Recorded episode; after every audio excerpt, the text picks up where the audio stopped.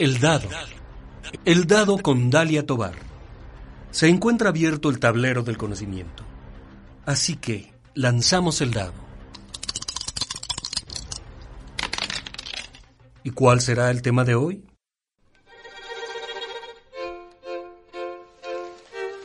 ¿Qué tal? Espero que te encuentres muy bien. Gracias por sintonizar el dado. Hoy vamos a tratar el tema de estrés crónico.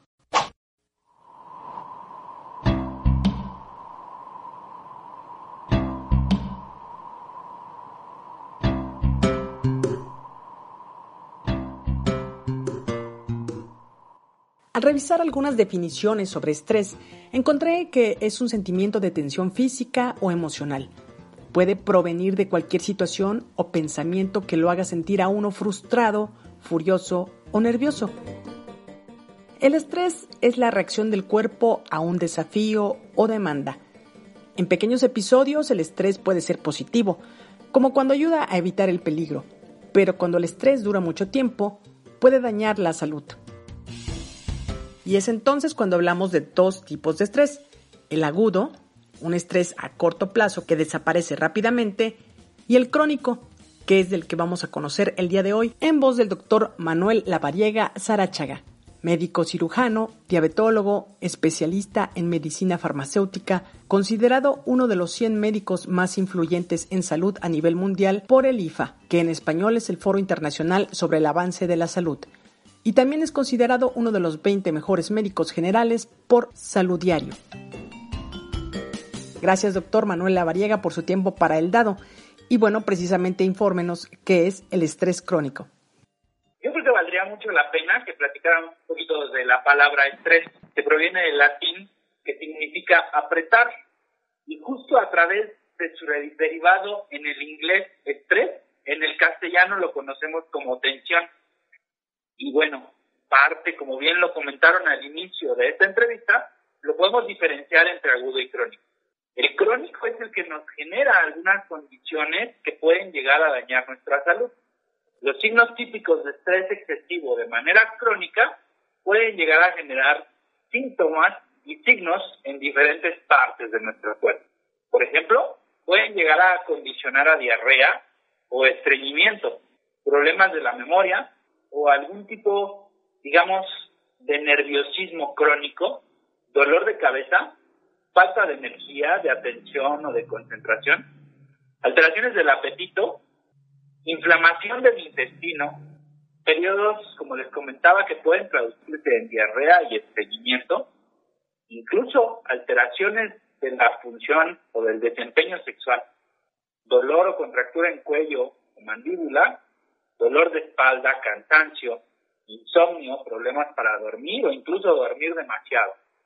E incluso puede llegar a generar aumento o pérdida de peso. Todos podemos presentar estrés. Bueno, es algo que es un poco variable, depende de muchas circunstancias y depende de algunas condiciones. Por ejemplo, algún niño en primaria o en secundaria puede estresarse por exámenes, puede estresarse por calificaciones, puede estresarse por temas de interacción con sus compañeros de clase. Algún adulto puede estresarse por el tema del tráfico o el tema, digamos, de la vida diaria. Pero depende mucho de este enfoque que le demos y en qué condiciones, por supuesto, se presente.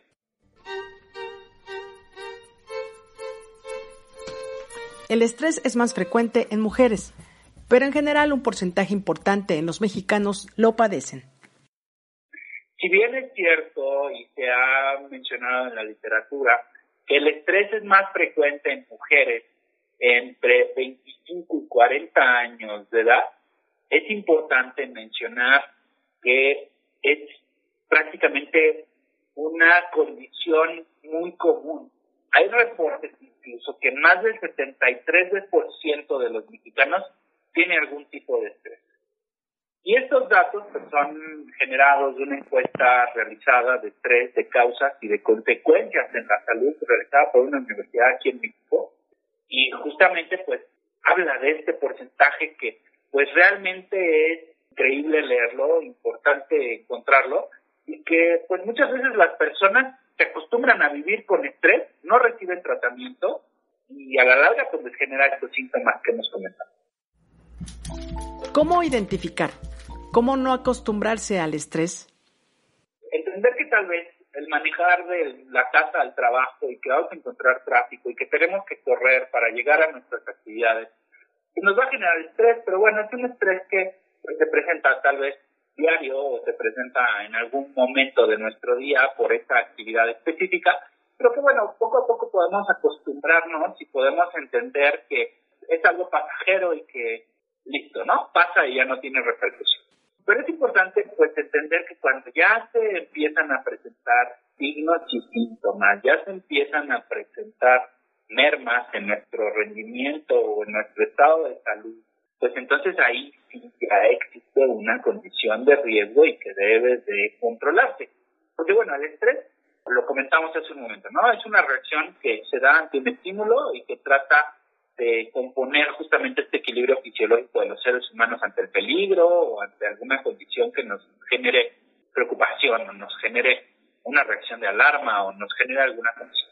Pero ya cuando empiezan a generarse otros síntomas asociados, pues probablemente puedan generar algún tipo de ansiedad o de depresión o, que me puedan llegar a generar dolor de cabeza o que me puedan llegar a generar estreñimiento, diarrea o que me puedan llegar a generar alteraciones en mi peso o alguna condición ya que podamos indicar un signo y un síntoma y algo relacionado a que nuestro cuerpo no se encuentra funcionando de manera correcta, entonces ahí es donde creo que ya se convierte en una enfermedad y que obviamente pues nos está generando riesgos a nuestra salud. Riesgos de problemas de salud como presión arterial alta, insuficiencia cardíaca, diabetes, depresión o ansiedad. Sí, justamente las principales son justamente el tema de la hipertensión, el tema de la intolerancia a los carbohidratos, resistencia a la insulina y pues riesgo aumentado para diabetes, el tema del sobrepeso u obesidad y algunas condiciones que incluso pueden generarnos arritmias de nuestro corazón, pues temas de índole cardíaco.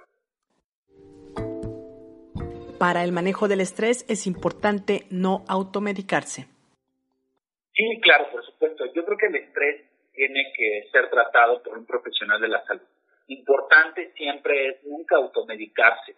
Importante siempre es no utilizar pues medicamentos que no sabemos cómo van a poder funcionar porque somos muy dados a el tío, el primo, el amigo, el vecino, la comadre, está tomando esto porque se sentía muy ansioso, muy nervioso y resulta que son antidepresivos o que son benzodiazepinas o que son algunos medicamentos que no pueden utilizarse. Y se comparten así como literal, como si fueran caramelos los medicamentos y la gente los toma de manera libre y de manera pues indiscriminada. Entonces esto puede llegar a generar riesgos para la salud.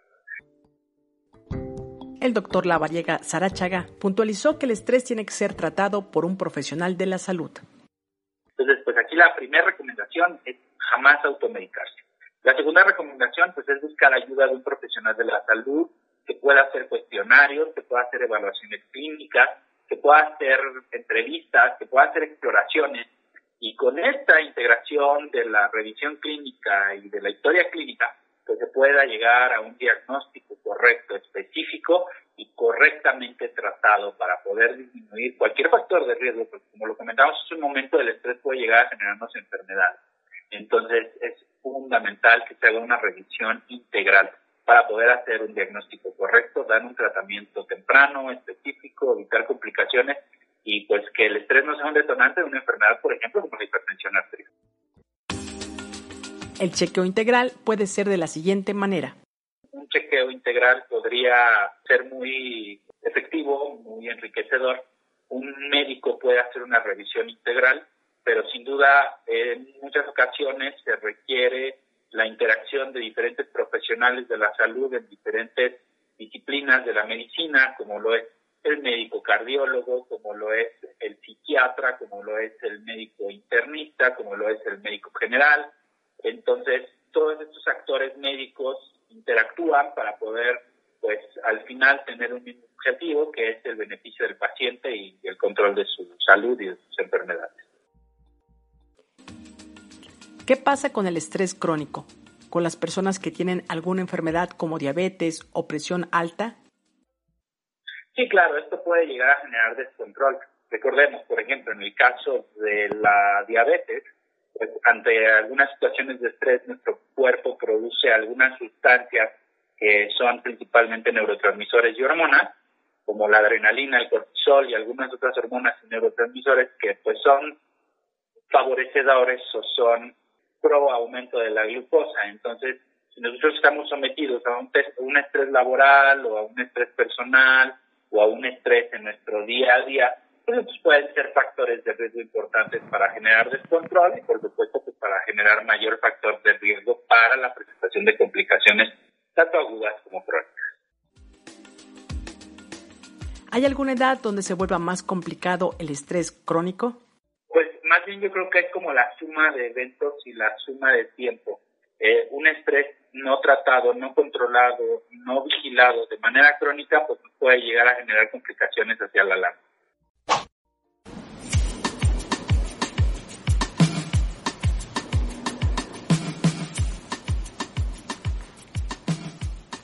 Hola, ¿cómo te sientes hoy? Espero que muy bien. Hoy el tema del programa es el estrés crónico y de ello nos está informando desde la Ciudad de México el doctor Manuel Lavariega Zarachaga, médico cirujano, diabetólogo, especialista en medicina farmacéutica, especialista en medicina aérea, considerado uno de los 100 médicos más influyentes en salud a nivel mundial por el Foro Internacional sobre el Avance de la Salud, y es uno de los 20 mejores médicos generales de acuerdo a la página de Salud Diario. El doctor Manuel Lavariega también es médico certificado en la atención de pacientes de COVID-19 y precisamente en 2020 sobre la contingencia sanitaria por la pandemia de COVID-19 que sigue generando terceras y hasta cuartas olas de nuevos contagios, destacó que el estrés de año y medio a la fecha ha tenido distintas fases. Hay fases del estrés. Estas fases del estrés pues, prácticamente están divididas en tres estas fases del estrés están relacionadas justamente pues a los periodos en donde nosotros empezamos a tener estímulos y estos estímulos impactan nuestra salud.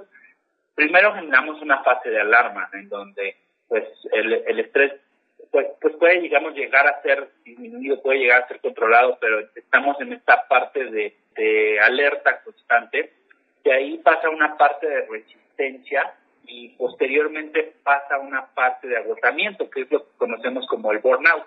Entonces, sin duda, yo creo que pues este año y medio que llevamos de pandemia, pues a mucha gente le ha generado este agotamiento, le ha generado esta condición que es este agotamiento excesivo, pues que impacta de manera considerable en la reducción de la productividad de la persona, que también pues genera falta de interés, genera negatividad, hacia las actividades del día a día del paciente.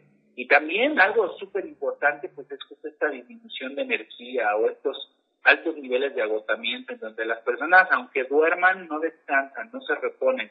Y pues esto no es más que un síntoma relacionado pues a un agotamiento o a un tema pues justamente derivado del estrés crónico y es como la traducción al, al castellano, pues un desgaste excesivo. La enfermedad de COVID-19 y sus secuelas. De hecho, parte de ello pues, es el estrés que los pacientes generan por el sentirse en riesgo de contagiarse o el sentirse en riesgo de complicarse. Pero también es importante mencionar que hay varios estudios eh, que se han publicado en la literatura internacional que refieren los síntomas post-COVID. Y prácticamente uno de ellos que a mí me gusta mucho utilizar como referencia habla justamente de la posibilidad de presentar complicaciones después de la enfermedad. En ella refiere que 8 de cada 10 pacientes que presentaron COVID tienen síntomas posteriores. Y estos síntomas están relacionados justamente a diferentes órganos, aparatos y sistemas. Pero parte de los porcentajes de presentación de síntomas psicológicos o psiquiátricos en los pacientes post-COVID, pues refieren, por ejemplo, que un 13% de ellos genera ansiedad. Genera también un 12% de ellos pueden llegar a generar depresión. Un 11% de ellos pueden tener desórdenes del sueño. Un 7% de ellos pueden tener alguna enfermedad psiquiátrica o relacionada a su salud mental. Inclusive con menores porcentajes, pero por ejemplo 2% de los pacientes pueden generar disforia, que es como pues esta eh, situación como de dificultad de control de sus emociones. 2% de ellos pueden llegar a presentar trastornos del estado de ánimo. Al igual, 2% de ellos pueden llegar a generar trastornos obsesivos compulsivos. 1% de ellos pueden llegar a generar estrés postraumático y 0.3% de los pacientes incluso desarrollan signos y síntomas relacionados a paranoia. Entonces, como pueden ver, el COVID no es solo una condición transitoria que nos dure pues en una etapa aguda 14 o 21 días de síntomas y de confinamiento, sino que el COVID también genera síntomas después de la enfermedad y que no solo son la típica fatiga, el dolor de cabeza, los trastornos de la atención, la pérdida de cabello, la falta de aire, sino que muchos de los pacientes generan síntomas relacionados de manera neurológica, psicológica, psiquiátrica y pues como ustedes escucharon hace un momento estos síntomas pues pueden tener un impacto importante en su actividad diaria. Por ello, la gente alrededor de la persona debe estar atenta y percatarse, porque esto no es normal. Siempre acudir con un profesional de la salud.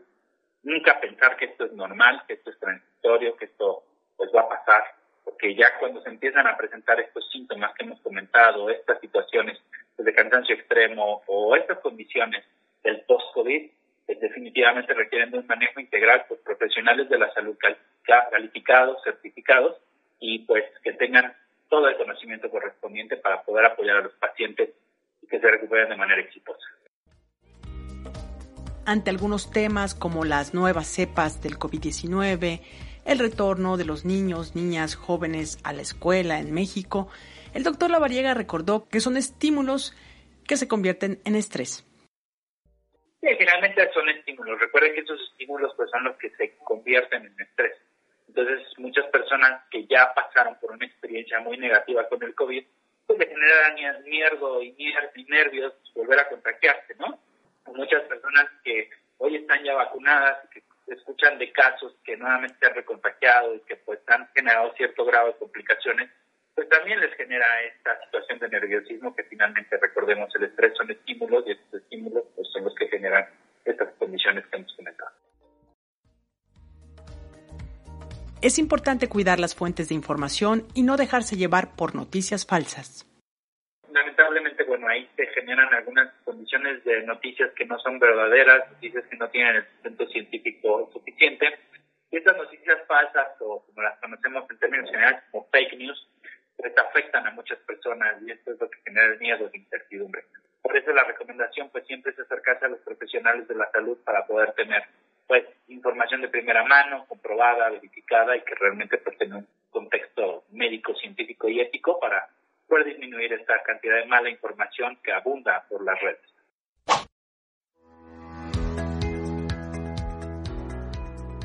Gracias por la entrevista al doctor Manuel Lavariega Sarachaga, médico cirujano, diabetólogo, especialista en medicina farmacéutica, médico certificado en la atención de pacientes de COVID-19.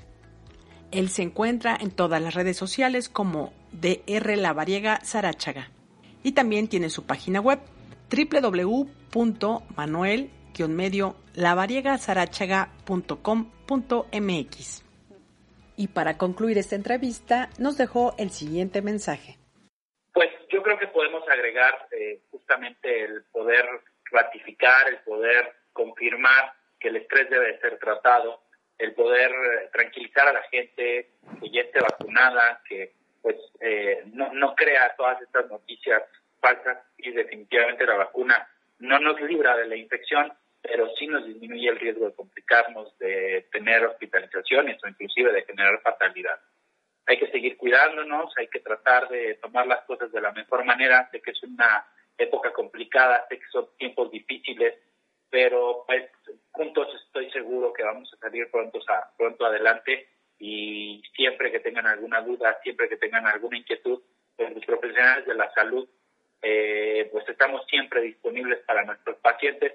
A título personal, pues yo estoy siempre disponible para mis pacientes, seguramente mis colegas también lo están, y pues siempre nos dará mucho gusto poder estar pendientes de la salud de la población para poder también aclarar todas sus dudas y juntos pues ir saliendo de este tema de incertidumbre y de falsas noticias que están pues a la orden del día.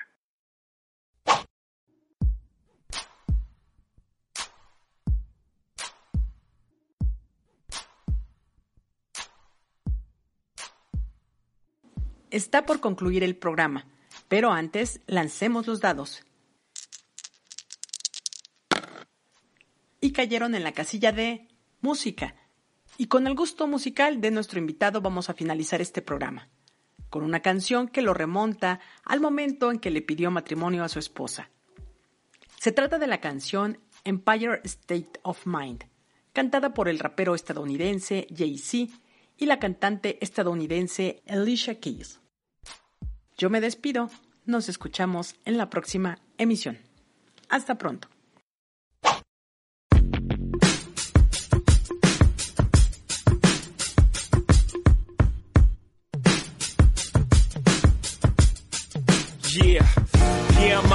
Brooklyn. Now I'm down in Tribeca, right next to the Narrow. But I'll be hood forever. I'm the new Sinatra. And since I made it here, I can make it anywhere. Yeah, they love me everywhere. I used to cop in Harlem. All of my Dominicanos right there up on Broadway. Pulled me back to that McDonald's. Took it to my stash spot, 560 State Street. Catch me in the kitchen like the Simmons whipping pastry. Cruising down A Street, off-white Lexus. Driving so slow, but BK is from Texas. Me, I'm out that Bed-Stuy, home of that boy Biggie. Now I live on Billboard, and I brought my boys with me. Say what up to Tata, still sipping my top. Sitting courtside, Knicks and Nets give me high five.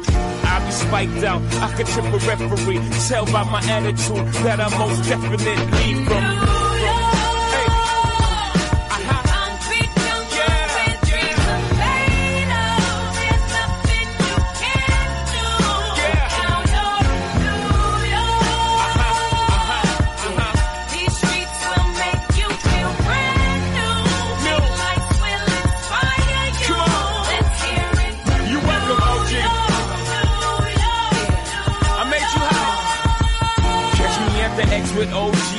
Yankee game. That made the Yankee hat more famous than a Yankee can. You should know I bleed blue, but I ain't a crypto. But I got a gang of walking with my click though. Welcome to the melting pot. Corners where we selling Africa been by the home of the hip hop. Yellow cap, gypsy cap, dollar cap, holla back. For foreigners, it ain't fit, they act like they forgot how to act. Eight million stories out there in the naked. City is a pity, half of y'all won't make it. Me, I got a plug, special ed, I got it made. If Jesus paying LeBron, I'm paying Dwayne Wade. Three dice CeeLo, three card Marley. Labor Day parade, rest in peace, Bob Marley. Statue of Liberty, long live the World Trade, long live the King, yo. I'm from the Empire State.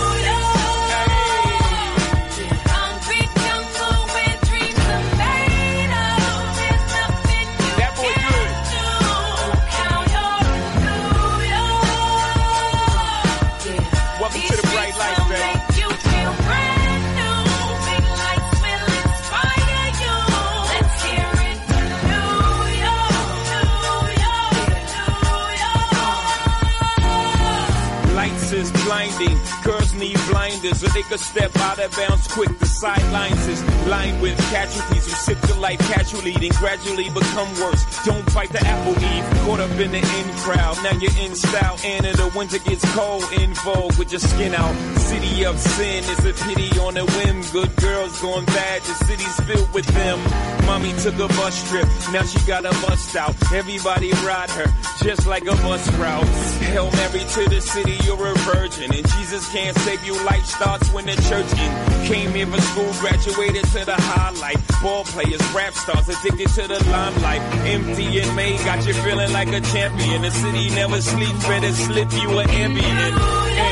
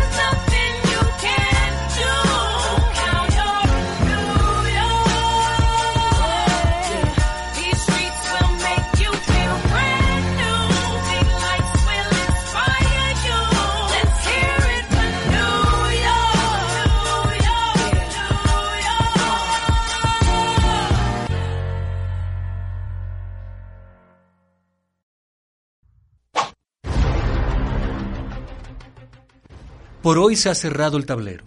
Los esperamos en la próxima emisión de El Dado, una producción de Dalia Tobar para Radio Universidad de Guanajuato.